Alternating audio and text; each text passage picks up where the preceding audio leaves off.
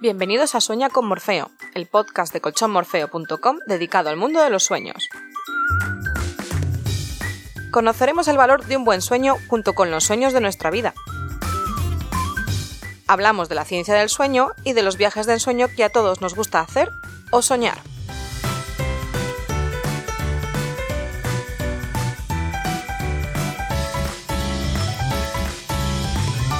Episodio 8. No te desveles por las noches. Si eres de los que se desvela en mitad de la noche sin motivo aparente, hoy voy a hablarte de los desvelos nocturnos. Los dos episodios anteriores los hemos dedicado a relajarnos para dormir mejor, para evitar el insomnio antes de acostarnos. Pero, ¿qué hacemos si lo que ocurre es que nos desvelamos en mitad de la noche? Los ejercicios de relajación que hemos visto anteriormente te van a ayudar a dormir mejor y a tener menos desvelos. Pero aún así, los trastornos del sueño son muy variados y no es lo mismo tener dificultades para dormir, descansar mal, que desvelarse en mitad de la noche. Vamos a ver si lo podemos solucionar. Lo primero que tenemos que hacer es intentar analizar las causas de esos desvelos. Pueden existir trastornos médicos relacionados con la actividad hormonal, síndrome de las piernas inquietas, el hormigueo de las piernas en reposo, apnea del sueño, etc. En estos casos yo no voy a entrar a valorar nada, pues se trata de cuestiones médicas que debes consultar con los médicos. Pero hay otros casos como el estrés, dolor, incomodidad recurrente, ganas de ir al baño, que son cosas sobre las que sí podemos actuar con facilidad. ¿Cómo saber el motivo por el que uno se desvela por la noche? Cuando es por causas de nerviosismo o estrés, es más complicado ser consciente de qué es lo que lo provoca.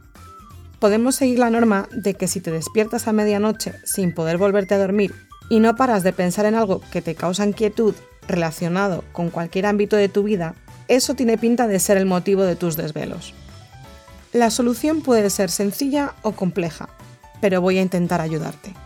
Desde luego lo que puedes, y yo te diría que debes hacer en estos casos, es hacer ejercicios de relajación antes de irte a dormir. Si no lo has hecho todavía, escucha los dos episodios anteriores de este podcast y verás qué bien te sienta la relajación para dormir mejor.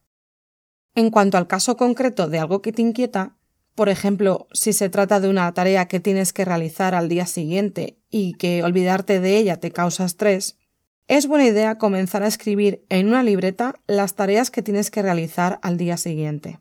Antes de acostarte, repasas lo que tienes pendiente o lo que debes hacer al día siguiente y haces una lista. De esta forma, sabes que está ahí apuntado y no te vas a olvidar de nada. Puedes dormir tranquilo. Si lo que tienes que hacer al día siguiente es una actividad especial que requiere varias cosas para salir bien, anota en la libreta cada una de las cosas que debes hacer para que la actividad de su conjunto salga bien. Expresar esas inquietudes te resultará liberador y te permitirá despreocuparte un poco al ser consciente de ellas y tenerlas claras y anotadas. Sea lo que sea lo que te inquieta, escríbelo antes de acostarte. Eso te dará una visión propia pero externa de las circunstancias que te ponen nervioso y podrás controlarlas mejor, tenerlas claras y verbalizarlas te tranquilizará. Si el motivo de tus desvelos en mitad de la noche es un dolor que aparece o simplemente que estás incómoda, ha llegado el momento de replantearse si tu almohada y tu colchón son los adecuados. ¿Qué te voy a decir yo sobre mi recomendación de colchones de calidad en este podcast de Colchón Morfeo? Pero no estoy aquí para venderte un colchón, sino para ayudarte a dormir mejor. Empieza por la almohada. Muchas veces duele la espalda por motivos posturales, pero no es culpa del colchón, sino de la almohada. Prueba a dormir con una almohada más alta, más baja, más dura, más blanda. Eso dependerá de tus gustos y cómo te sientas más cómoda en la cama. Tengo una sugerencia particular al respecto, y tiene que ver con la forma de colocar la almohada.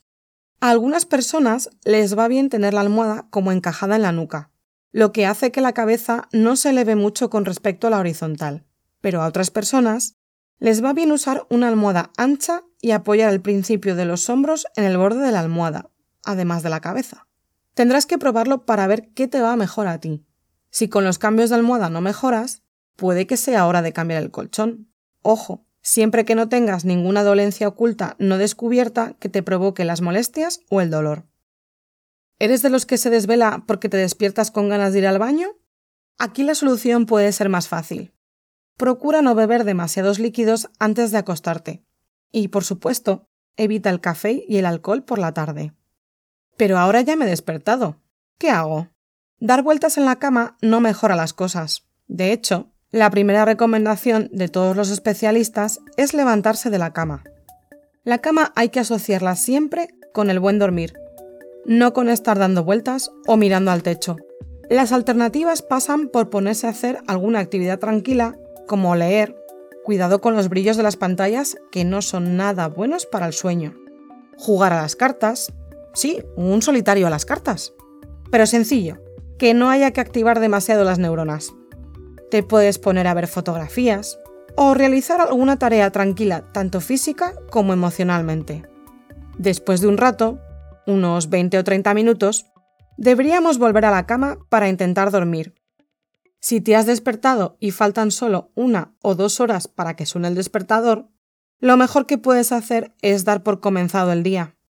Esa noche estarás más cansada y podrás aprovechar para cumplir tus horarios e irte a dormir toda la noche de un tirón.